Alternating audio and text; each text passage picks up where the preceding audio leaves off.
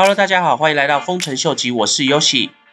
就在今天早上呢，以太坊的价钱呢已经突破了三千五百，这个速度呢比我之前预估到七月前就可以超过三千五来得快很多。所以呢，如果以现在这个速度下去的话，我估计在七月前突破五千的话，应该不是太大的一个问题。那除了大家最近都在关注 Ethereum 的部分，其实有另外一个 token 呢，最近也是有爆发性的发展，那就是 Uniswap。最主要的是因为 Uniswap 将在美国的五月五号发行他们最新的一个版本的 Uniswap。在之前他们发布的消息，这次的最新的版本里面，除了包括将解决现在交易费用太高情况的 Layer Two 以外，他们也会增加流动性提供者能控制自己流量的一个细节部分。他们还留了一个伏笔，说会有一个惊喜给大家。多人呢就在猜测。应该是跟 NFT 有关，因为这一阵子呢，NFT 的一个崛起，估计 Uniswap 就会趁势推出一个相关的产品或是平台。那我们就期待一下，看明天 Uniswap 到底发布什么样新的消息吧。那今天呢，有另外一个不错的消息，就是苏富比这个全世界最大的一个拍卖中心呢，他们已经宣称会开始接受比特币跟以太币的一个付款方式。那他们这个付款方式呢，是会透过 Coinbase 的系统。从这个新闻呢，我们可以了解到说，即使像苏富比这样子的百年老店，他们都知道说，cryptocurrency 这种付款方式的一个趋势是不可逆的情况下，他们都愿意来接受这个新兴的一个交易方式的话，那是不是更现代的公司都应该要开始正式的正视这个新的科技的发展呢？我们以二零二零年苏富比它整个一年的交易的数据是五 B 点来讲的话，只要其中未来的交易里面有百分之十是透过 cryptocurrency 的话，那也有 five hundred million 的一个流量。那今天呢还有另外一个重要的新闻，就是有关美国的 S N P，他们已经正式的发行了有关 Bitcoin 跟 Ethereum 的一个 index。那这个 index 这个指数呢，其实并不是在告诉大家说今天 Bitcoin 或者 Ethereum 的价钱是多少。而是他们开始正式的追踪 Bitcoin 跟 Ethereum 价钱的成长或是下跌的幅度。那如果以一个年度的数据来看的话，Bitcoin 到今年目前为止呢，它的成长幅度大概是五百五十八个 percent。那 Ethereum 呢是一千四百七十七个 percent。那通常 S N P 500他们会去设定这个 index 来去追踪一个数据的话，表示他们对这个资产是很看重的。所以呢，这个部分的话，对整个 cryptocurrency industry 来讲呢，是非常非常重要的。因为呢，是不是代表 cryptocurrency 的 ETF 即将在美国正式发行的时间也离我们越来越近了呢？那我们就等等看 SEC 他们在六月份的决定是怎么样吧。那其实呢，在前几天呢，有看到一个新闻，Cardano 就是 ADA 这个 token 呢，他们已经正式的跟伊索比亚的政府机构。签订了一个有关教育方面的一个合约，可以让他们的学生呢，透过这个 Cardano 的系统来去追踪他们学生上课的状态。可是呢，我个人呢对 Cardano 这个 project 呢并不是太看好。那其实这边就有一个文章也有提到说，为什么他觉得 Cardano 会有几个比较严重的问题。Cardano 他一直在说，它是一个更好的替代方案，对于 Ethereum 来说。那为什么呢？因为他觉得 Ethereum 的交易费用都是太高了，Cardano 是比较便宜。可是呢，其实它这个优势呢，其实是非常非常弱的。因为 Ethereum 除了现在的 Layer Two 已经可以暂时解决目前现在的问题的话，等到到时候它发展到二点零的时候，那个时候的交易费用一定又会更低。那再加上如果 Cardano 要宣称说它的费用是比较低的话，那它如果跟 Binance Chain 来比的话，Binance Chain 肯定比它还便宜。所以，如果你只是单纯说以我的交易费用是最便宜来去做一个你的优势来讲的话呢，我觉得目前来讲的话，已经不能算是一个真正的优势，因为总是有人比你便宜。目前的 Binance 就是我们所谓的币安，他们的那个 network 就肯定比 Cardano 便宜。所以呢，在这个部分的话，我觉得他们这个优势根本就已经不能算是优势了。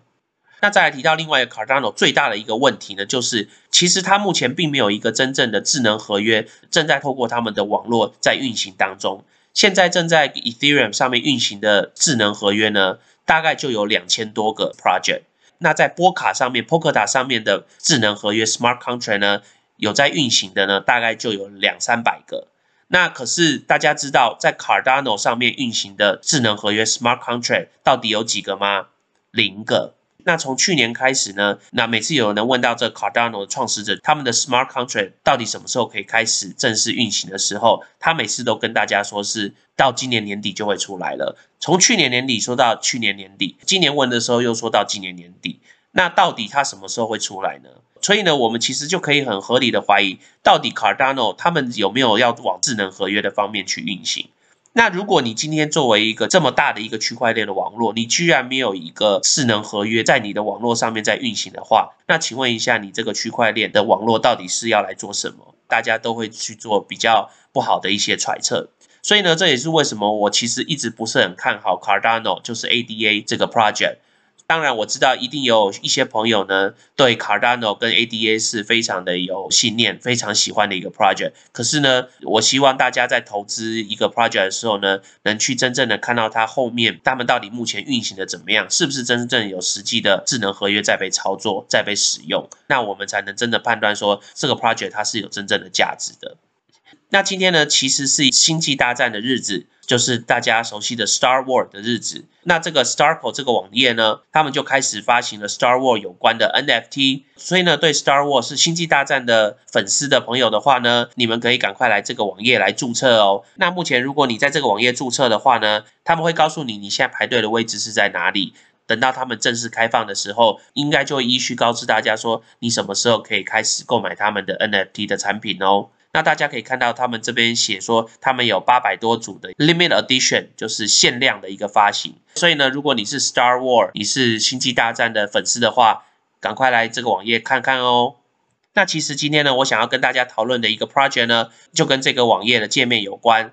这个 project 呢，就叫 Chrome Platform。就是 QAN，那什么是 QAN 呢？其实 QAN 呢，它是一个专门为专业的设计者跟一些企业公司呢所设计的一个区块链的平台。那它这个区块链的平台呢，主要就是让这些企业跟公司呢，他们可以通过这个矿的平台呢，去架设他们自己的区块链的网络。那以目前现在流行的趋势的话，就是公司行号他们可以透过这个平台呢，来去架设 DApp 或是 DeFi 的一些 project。那大家可以看到，他们这个平台下面的基础建设呢，都是跟这些知名的一些厂商在合作。那区块链来讲的话，最著名的就是 Chainlink。那如果以 Cloud Space 来讲的话，大家可以看到有 Google、有 Microsoft，也有 Amazon。所以呢，其实透过这个 Platform 呢，你可以融入的基础建设呢是非常多的。那同时也表示他们这个平台呢，跟很多的线面呢是很容易可以相融的。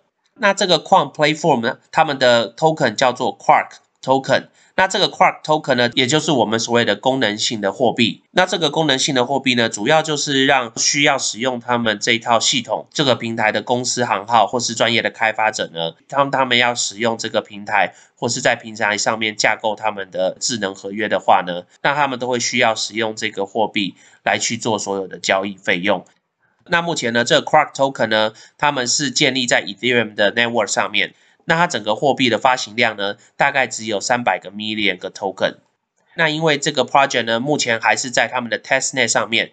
所以呢，基本上在网络上呢是很难买到这个 token。那如果有兴趣参与他们这个 project 的朋友的话呢，可以借由这四个方式呢去领取他们家的货币。第一个方式呢就是参与他们一些活动。如果你可以在这个活动里面贡献你的能力的话呢，那你就会获得一些 token。那或者是呢，你是一个智能合约的开发者，你也可以透过这个执行智能合约的方式呢，来去获得这些 token。或是如果你是熟悉一个区块链运行的朋友的话呢，你可以去做他们的节点的提供者，或是呢，你可以去做他们的审查者。那透过这些方式呢，你就有办法去领取他们的 token 哦。